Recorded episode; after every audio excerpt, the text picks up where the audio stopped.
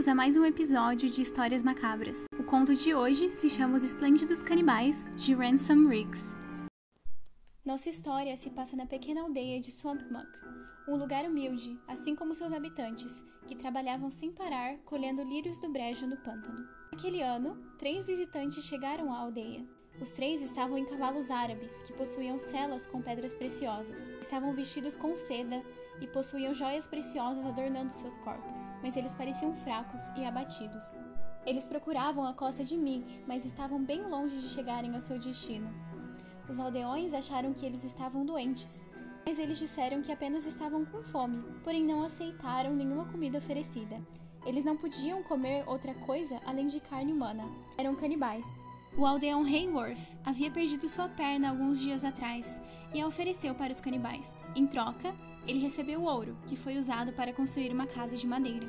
Os canibais ficaram se recuperando alguns dias e antes de partir, notaram o aldeão Hayworth com ambas as pernas. Ele explicou que as pessoas da vila tinham uma habilidade peculiar e especial. Se perdessem seus braços ou pernas, eles cresciam novamente em alguns dias. Não demorou muito para que outros canibais aparecessem, oferecendo riquezas em troca dos braços e pernas dos aldeões.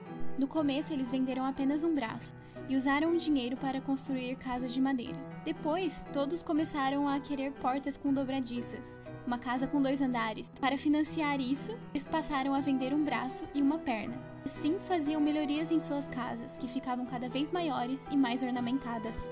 As casas passaram a ser feitas de tijolos. Logo depois, um aldeão construiu uma casa de três andares, feita de pedra calcária cor de mel. Para isso, ele vendeu duas pernas e um braço. Para subir os degraus, ele pagava uma pessoa para carregá-lo, e não demorou muito até que os outros moradores fizessem o mesmo.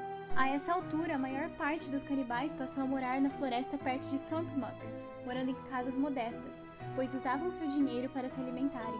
Quanto mais tempo aldeões e os canibais passavam juntos, mais a ganância de ambos aumentava.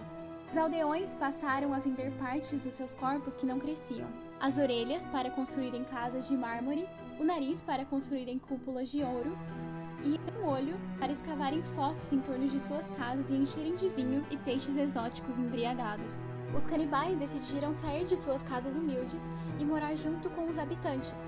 Disseram que se eles reclamassem, eles parariam de comprar seus braços e pernas e eles teriam que voltar a trabalhar no pântano. Os aldeões, mesmo não gostando, tiveram que concordar. Certo dia, um canibal ofereceu uma tremenda quantidade de dinheiro para a língua de um aldeão, que aceitou porque com o dinheiro poderia comprar uma outra casa e morar longe do canibal. O canibal pegou o dinheiro prometido ao aldeão, pagou seus empregados e os dispensou. Sem os membros e sem a língua, o aldeão não pôde fazer nada. Foi amarrado em uma estaca e era alimentado e recebia água duas vezes por dia. O canibal se casou e formou uma família canibal, todos alimentados pelo homem amarrado no jardim. E esse foi o destino de todos os aldeões. Espero que tenham gostado e nos vemos no próximo episódio.